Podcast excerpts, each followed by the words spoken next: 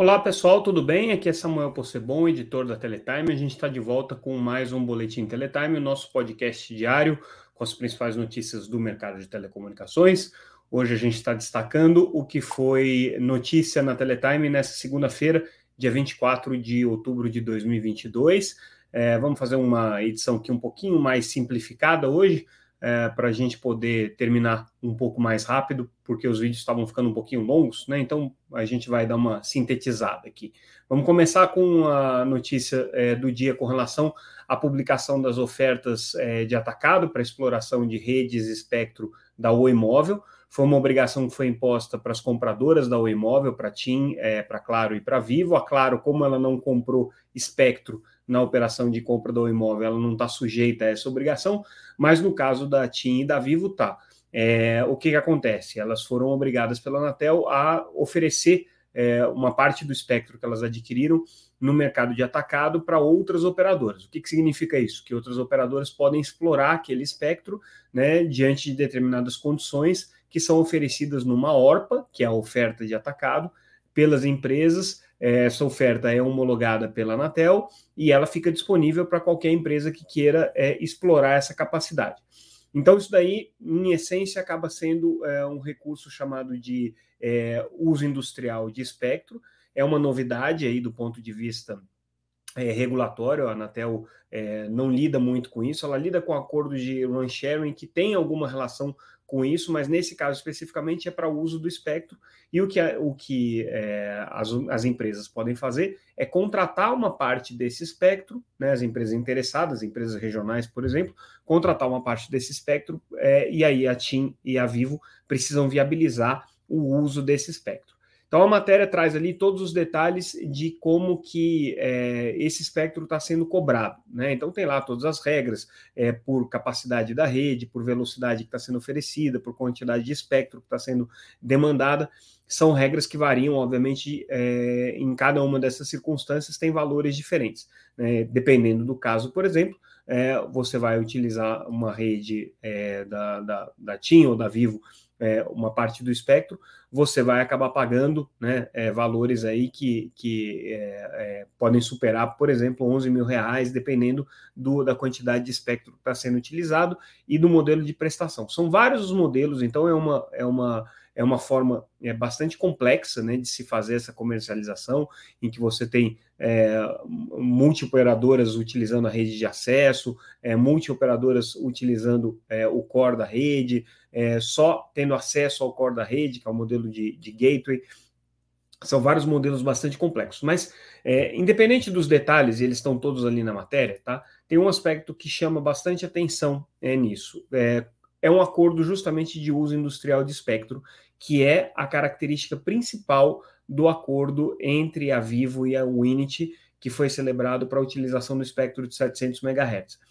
Toda a defesa da Winit com relação a esse acordo é, e a razão pela qual ela diz que esse acordo é justo para a competição, viabiliza a própria operação da Winit, é justamente porque ele traz esse conceito de exploração industrial, que é o que está sendo oferecido aqui. Então, é, muito provavelmente, essas referências, esses valores de referência que estão sendo colocados aqui, devem ser, não estou assegurando que seja porque a gente não conhece os detalhes do acordo da Vivo com o Init, mas devem ser é, valores muito parecidos, porque se fosse muito discrepante, a Anatel diria que não faz sentido aprovar é, o acordo da Unity num determinado valor, e aí para o resto do mercado, a Vivo e a TIM estão oferecendo um outro valor.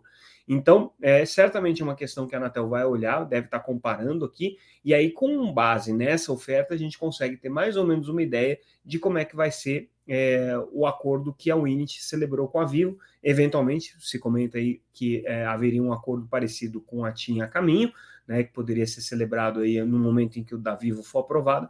Então fica aí é, uma questão que a gente levanta como uma possibilidade aí de análise para poder se entender a complexidade desse acordo entre a Winit e a Vivo. E aí, falando em Winit, a gente traz uma outra notícia, é, que é o fato deles terem se associados à Telcomp, que é a associação que representa operadoras competitivas, né? Então estão lá na Telcomp é, várias empresas que hoje competem no mercado de, de, banda larga, empresas regionais, inclusive, de pequeno e médio porte, participam da Telcomp, algumas empresas de rede neutra também estão associadas à Telcomp, e aí a Winit entrou como associada.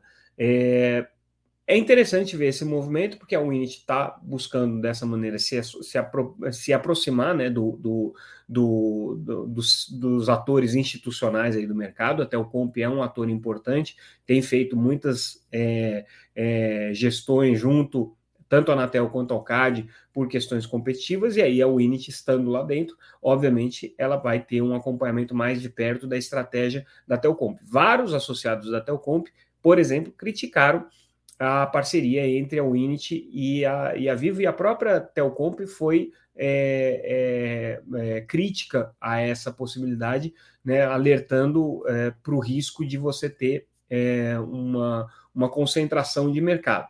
É, a Telcomp diretamente não, perdão, mas os associados da Telcomp foram críticos. a, quem foi mais crítico a esse, a, esse, a esse casamento foi a Associação NEL, só me retificando aqui. É, então, vamos ver como é que vai ficar o comportamento da Telcomp, que é uma é, entidade que tem feito justamente a defesa dessas questões concorrenciais com a presença da Winit, lembrando que a Winit, obviamente, alega que o acordo que ela tem com a Vivo não tem nada de anticoncorrencial, é simplesmente um acordo que viabiliza a existência da empresa, mas a gente sabe que é, parte desse acordo prevê o aluguel de metade do espectro, em pelo menos 1.100 cidades, e isso é, é supostamente vai criar um certo constrangimento competitivo para empresas que tinham planos aí de utilizar essa faixa de 700 MHz que a Winit detém. Então, é, vamos acompanhar aí o, mais esse capítulo da novela. E aí, falando ainda é, de questões competitivas e relacionadas ao imóvel, a gente lembra que a Anatel, há cerca de duas semanas, é, é, é deu uma, um, uma, uma cautelar, um efeito suspensivo com relação às ofertas de atacado para home, que tinham sido é, propostas ali pela, pela TIM, pela, pela, Claro e pela Vivo, também como parte é, de remédios para compra da um imóvel.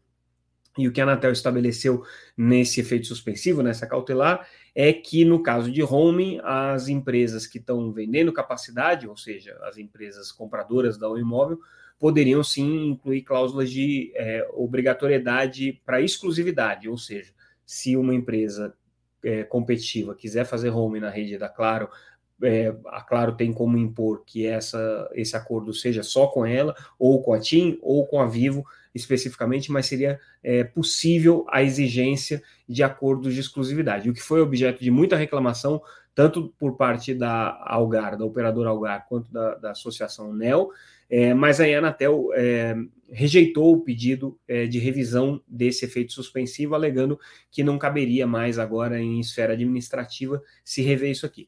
No caso da Algar, tem uma questão que é, é bastante preocupante para a operadora, porque hoje a Algar já depende, já tem vários acordos de roaming com várias operadoras é, para a sua infraestrutura é, de 4G e de 3G que ela tem, né, a operação móvel, e ela precisa operar fora da sua área de concessão. Então, ela já tem vários acordos de roaming é, e ela não tem obrigação de exclusividade com nenhuma operadora. Então, ela tem um temor de que com essa é, é, possibilidade que a Anatel abriu, da exigência é, do acordo de exclusividade, né, é, o acordo de exclusividade ser uma coisa possível de ser exigida, vamos colocar é, de uma maneira melhor, então, isso possa ter implicações para os acordos que a Algar eventualmente é, já tenha e que venham a ser renovados em novas bases. Então, é uma preocupação dela. E a ANEL está tá preocupada com a questão competitiva mesmo, alegando que esses acordos de home dão muito poder para as empresas que têm hoje infraestrutura nacional para oferecer é, esse home.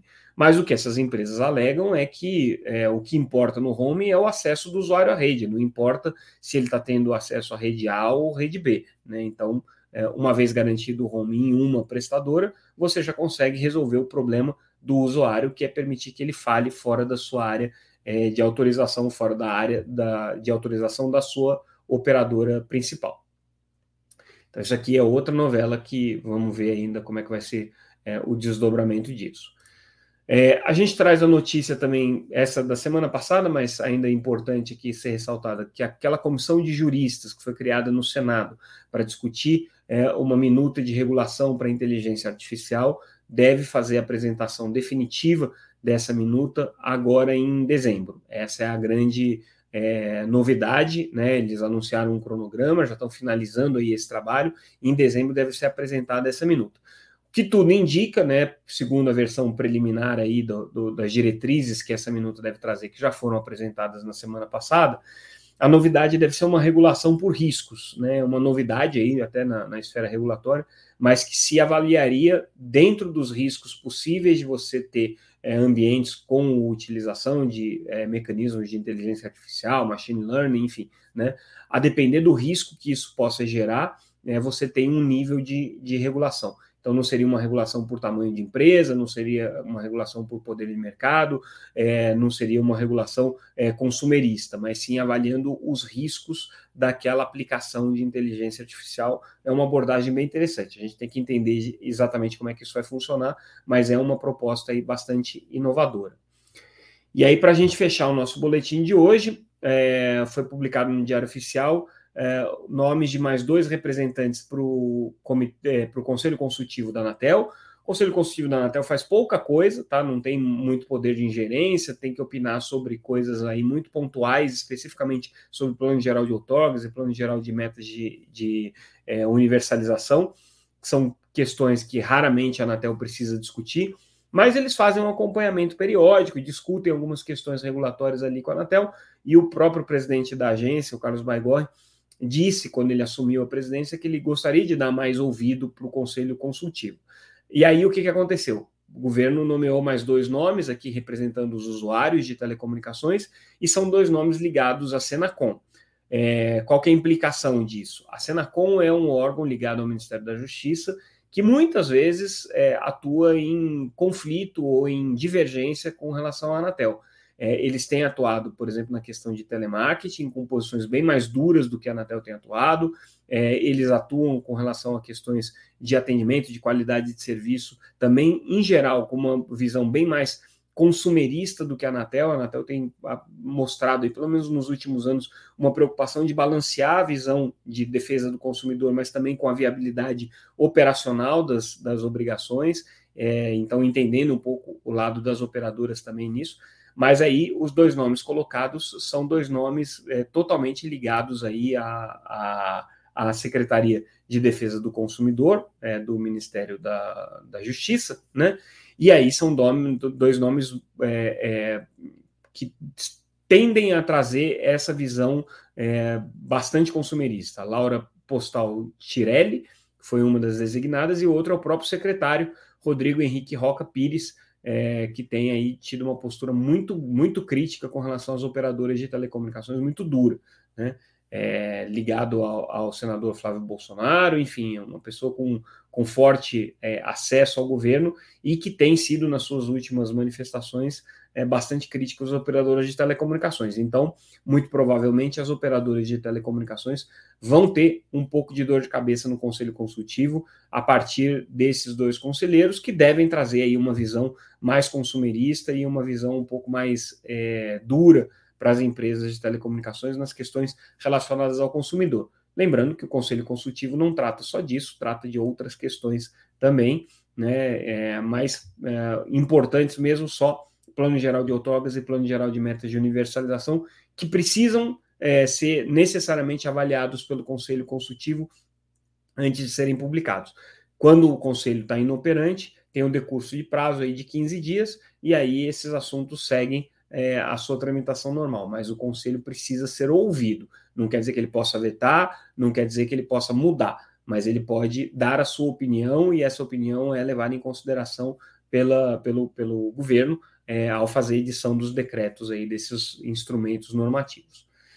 Bom, pessoal, com isso a gente encerra, consegui ser mais rápido hoje, 15 minutos aqui a gente terminou, então é, ficamos por aqui. É, amanhã a gente volta com mais um Boletim Teletime, o nosso podcast diário é, sobre telecomunicações. Tudo que a gente está comentando aqui, analisando, está disponível de graça no site www.teletime.com.br.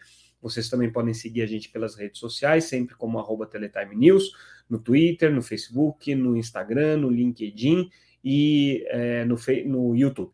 É, e esse podcast está disponível também, além das plataformas de áudio tradicionais, também disponível no YouTube, sempre ao vivo, e no LinkedIn, é, sempre às oito e meia da manhã. Então a gente fica por aqui. Amanhã a gente volta mais uma vez. Obrigado pela audiência de vocês. Até mais, pessoal. Obrigado. Tchau, tchau.